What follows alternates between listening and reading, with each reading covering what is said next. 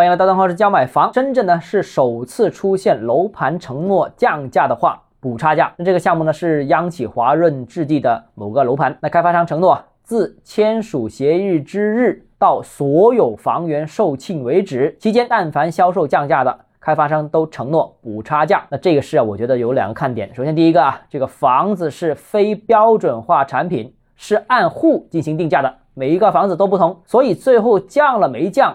降了多少？这个是很难量化操作的。举个例子啊，如果你现在买这个楼盘是五万块钱一平方米，但是你是对马路的，但过了一段时间，他们又推了一栋房子，也是五万块钱一平方米，但却是看中心湖景的，那你说这个到底降价没有？所以啊，这个其实是很难进行一个量化判断的。所谓的这个开发商保价，保多少，最终只能凭信任。其次啊，深圳是从来都是中国房地产房价上涨的领头羊。